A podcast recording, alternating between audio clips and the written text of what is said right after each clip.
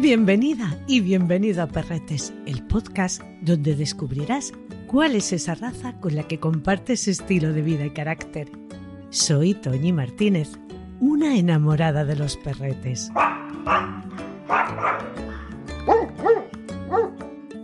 No sabría decirte qué es más grande, si su tamaño, su nobleza o su simpatía arrolladora. Un gigantón con alma de eterno cachorro. El Terranova es sin ninguna duda una raza espectacular, ese peluche enorme al que solo apetece achuchar. Procede sin ningún lugar a dudas de la región canadiense de la que recibe su nombre.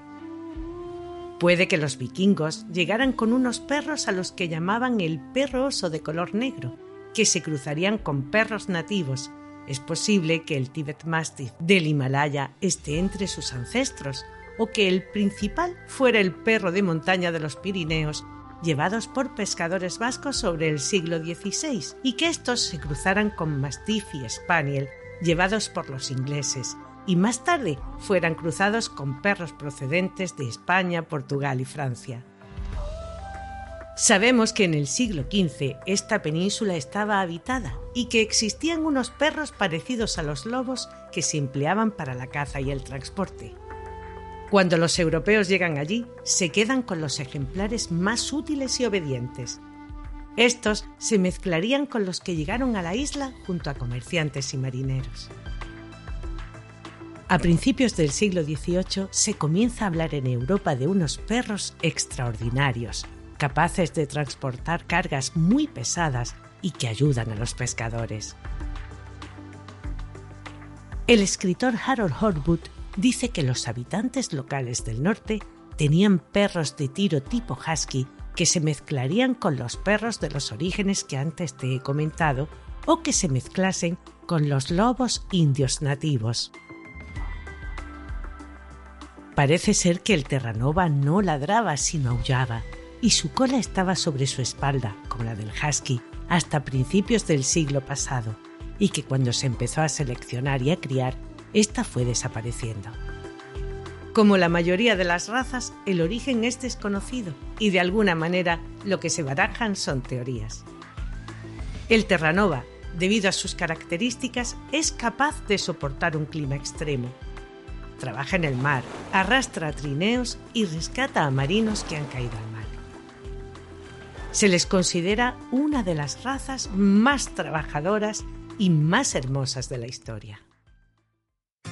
A pesar de tener un tamaño más que considerable, es un perro súper cariñoso, muy sociable y tranquilo. Es amable con otros animales con los que convive sin problema y muy paciente con los niños. La Federación Cinológica Internacional lo describe como un perro que refleja bondad y dulzura, alegre y creativo, sereno y gentil. No se puede hacer una descripción más bonita. Esta lo encuadra en el grupo 2, en la sección de molosos y tipo montaña. Es un perro, como ya te he dicho, excelente para el rescate al resistir muy bajas temperaturas. Responde muy bien a todo lo que quieras enseñarle, siempre que sea en positivo y teniendo en cuenta sus limitaciones para determinadas prácticas. Como a la mayoría de los perretes, no le gusta estar solo. Quiere disfrutar de tu compañía. No le dejes solo en el jardín si es que lo tienes. Si se sienten abandonados, por decirlo de alguna manera, pueden caer en actitudes destructivas e incluso llegar a tener mal carácter. Aun siendo un perro sin la menor muestra de agresividad, defenderá su casa y a los suyos si siente peligro. Su tamaño también ayuda en gran manera a disuadir, convirtiéndolo en un gran perro guardián, aunque lo más normal será que sea totalmente inofensivo. Si te gusta la naturaleza, este es tu compañero ideal, en el que encontrarás el aliado perfecto en acampadas y largas caminatas. No necesitan correr ni practicar deportes perrunos. pero su caminata diaria es muy importante. Y si le colocas una mochila, para perros claro está, con algo de peso o algo para arrastrar, sentirá que es útil, que está realizando su trabajo y se sentirá completamente feliz. Una hora de ejercicio mínimo. Si es más, estará encantado. Si puedes, llévale a nadar. Eso sí, ten en cuenta que si tú también te metes en el agua, de una manera casi tozuda te querrá sacar. El agua y la nieve le atrae de una forma casi magnética. Mientras son cachorretes, tendrás que tener cuidado durante el tiempo que están creciendo de que no sufran daños en sus huesos y articulaciones. Cuando llegue a casa, tendrás que socializarle y educarle como a cualquier perrete, pero siempre según su carácter. Deberemos hacerlo de una forma u otra. David García Suárez nos da las claves. Los que hemos conocido siempre han sido perros muy estables, muy seguros, que por su tamaño es importante poner cierta base educativa, pues para que sean fáciles de manejar, sobre todo pues en nuestros paseos y demás. Cuando están bien seleccionados, pues tienen ese talante de especial de ser muy protectores y muy muy cuidadosos. Es una raza para mí es estupenda pero que sí es recomendable que lo tengan personas que, la conozcan bien y que la vayan a utilizar para su entorno natural, ¿no? Si lo vamos a tener para ese concepto de salvamento y si no, pues por lo menos enseñarles a cobrar dentro del agua y a que disfruten mucho de sus cualidades verdaderamente naturales, muy fáciles de manejar y de entrenar, pero que tenéis que tener en cuenta que son perros que van a pesar bastante y que van a tener mucha fuerza con lo cual, aunque sean muy amables, cuando usan su fuerza, pues hay que saber que, tenemos un animal que puede pesar pues casi como otra persona. con los perros suelen ser perros bastante nobles y que no son muy pendencieros, no se irritan demasiado, pero que tienen su carácter. No son perros que vayan a aceptar que lo sometan con facilidad ni nada parecido, pero ellos son perros en ese sentido. Una vez con una base de educación sencilla, muy, muy fáciles de convivir. Para mí sería un sueño tenerlo, pero claro, el hecho de mi estilo de vida pues no, no me lo permite. En todos los perritos lo importante es la constancia y la, y la consistencia, ¿no? Realmente al ser perros muy estables, muy tranquilos, no van a ser grandes destrozadores, no vamos a tener mucha trastada, pero lo que sí hay que tener siempre en cualquier perro, tener esa, esa precaución de darle la opción al perro entender lo que le estamos explicando. Es decir, los perros tienen una ventana de aprendizaje bastante estrecha para nuestra mentalidad. Es decir, un perro si hace algo y a los cinco minutos vamos y le creamos una consecuencia de esa acción, tanto positiva como negativa, probablemente ya no tenga ninguna capacidad de asociar la acción con su consecuencia. La ventana de aprendizaje en un perro excepto en algunas cosas muy concretas de aversión a venenos y demás, es de aproximadamente un minuto. ¿eh? Realmente a partir del minuto ya se demostró que la capacidad asociativa se nos disminuía bastante, bastante. De hecho, se vio, pues cuando queremos crear un mensaje, que las consecuencias realmente rondan a partir del segundo como el periodo óptimo entre que un perro hace una acción y obtiene una consecuencia, ¿vale? Ahí, por ejemplo, a nosotros nos gusta mucho utilizar el sistema clicker, entonces ahí el poder precisar muy bien la acción con sus consecuencias es lo importante cuando nosotros educamos a un perro. Entonces, esas correcciones sí tener mucho en cuenta si el perro hace algo mal y le tenemos que indicar que pues, destrozar un sofá o morder un cable que puede producirle a él algún daño no es bueno, eh, no podemos hacerlo cuando ha pasado mucho tiempo, ¿no? Y muchas veces el problema, por ejemplo, pues de los hábitos higiénicos. Entonces, es importante en todos los dueños que tengamos un poco esa interpretación de que los perros pueden hacer las asociaciones, pero un poco distintas a lo que nosotros hemos interpretado. Los pies del Terranova son peculiares. Tienen unas membranas entre dedo y dedo y su cola fuerte y ancha le hace de timón. lo que le convierte en un magnífico nadador. Históricamente se les ha usado como perro socorrista y se les sigue usando. Pertrechados de su chaleco salvavidas, se tiran al agua desde un helicóptero sin pensárselo dos veces. Hay alguien ahí abajo que necesita su ayuda. En Italia, por poner un ejemplo, hay patrullas de vigilantes de playas que van bien acompañados de sus terranovas. Les llaman los equipos de seis patas. Más de 40 personas son salvadas cada verano en sus playas. Este equipo de salvamento lleva entrenados para esta tarea a más de 300 ejemplares. En España se ha intentado, pero la prohibición de que haya perros en las playas les supone una traba. Algo para mí totalmente inexplicable.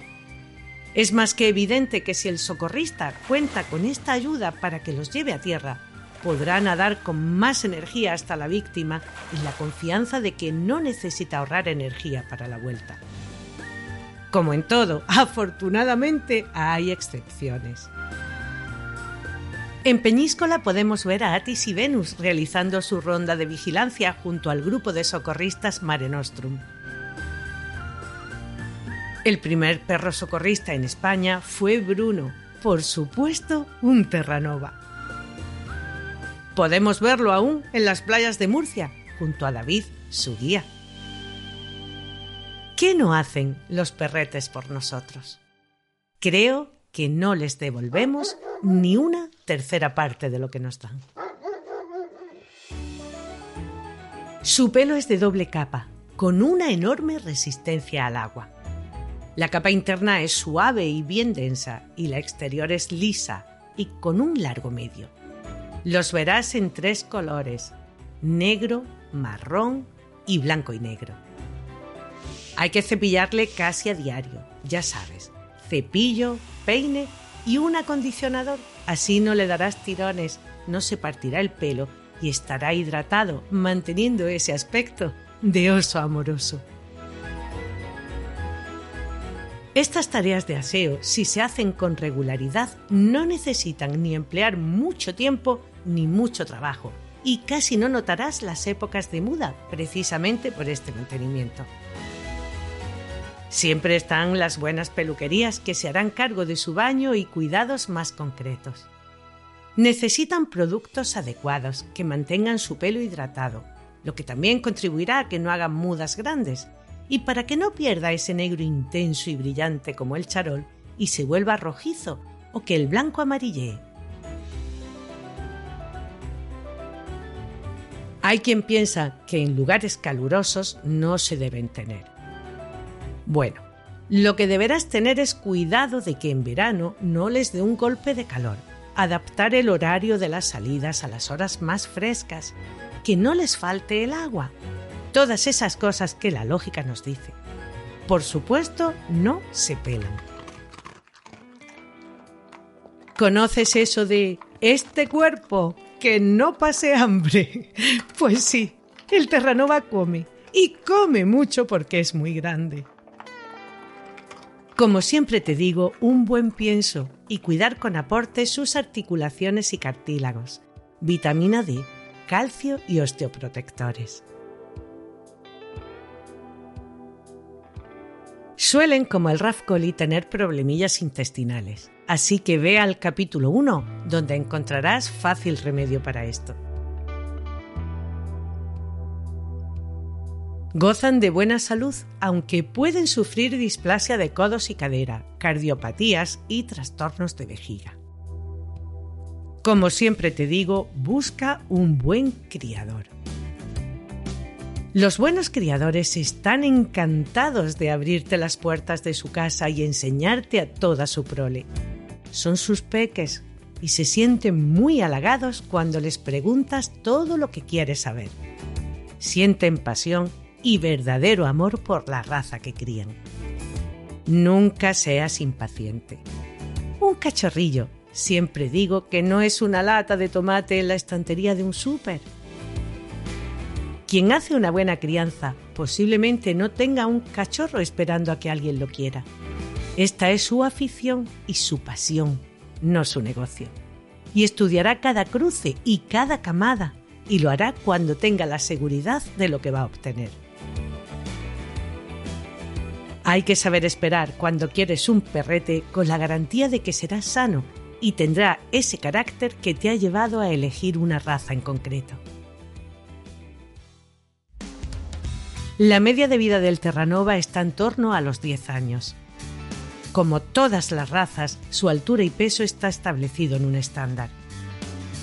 En torno a los 71 centímetros en los machos y 66 en las hembras, con un peso de 68 y 54 kilos respectivamente. A pesar de su gran tamaño, vivirá feliz contigo donde quiera que tú lo hagas.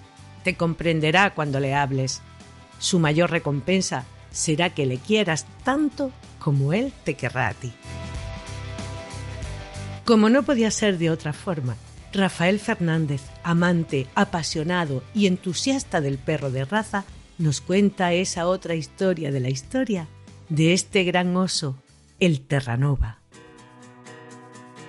Muchas historias de valentía y heroicidad han sido protagonizadas por el perro de la Terranova o el perro del bacalao, que era un preciado auxiliar de pescadores en las aguas gélidas del norte. En los últimos dos siglos ha sido uno de los grandes protagonistas de los costumbristas ingleses, tales como Sir Edwin Lancer, que pintaba magníficos terranovas en sus óleos. La piedra, el bronce y la porcelana también los inmortalizaron.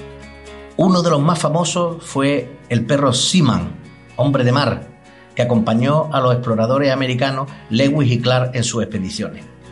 Otro terranova negro famoso fue la atracción del circo a partir de 1862 que se paseó por toda Europa. El perro circense se conoció por Napoleón como nombre. Napoleón fue su favorito y fue capaz de competir en salto y natación contra rivales humanos, brincando por encima de caballos desde trampolines y bailando con la música, lo cual fue un espectáculo increíble. Es una de las razas que ha modelado a otras, como por ejemplo al perro de Leonberger, y además de ello es una de las pocas razas que tiene los pies palmeados, herencia del antiguo perro de San Juan de la Terranova que hoy nos ha legado a este precioso descendiente.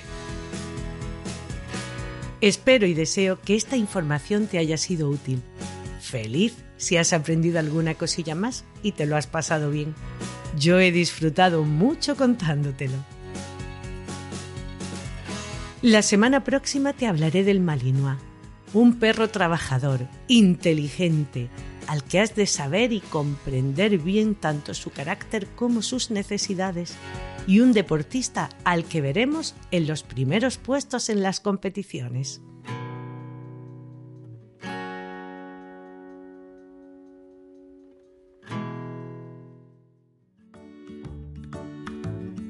Has escuchado Perretes, un podcast de Toñi Martínez con la colaboración de Rafael Fernández de Zafra y David García Suárez. Edición y montaje de Pablo Cruz. Mi agradecimiento a María Santonja, Francis Arrabal y Pablo Cruz por animarme a llevar a cabo este proyecto. Escucha Perretes en cualquier reproductor de podcast. Si te ha gustado, déjame una reseña, compártelo en tus redes sociales y recomiéndame a tus amistades. Gracias por escucharme.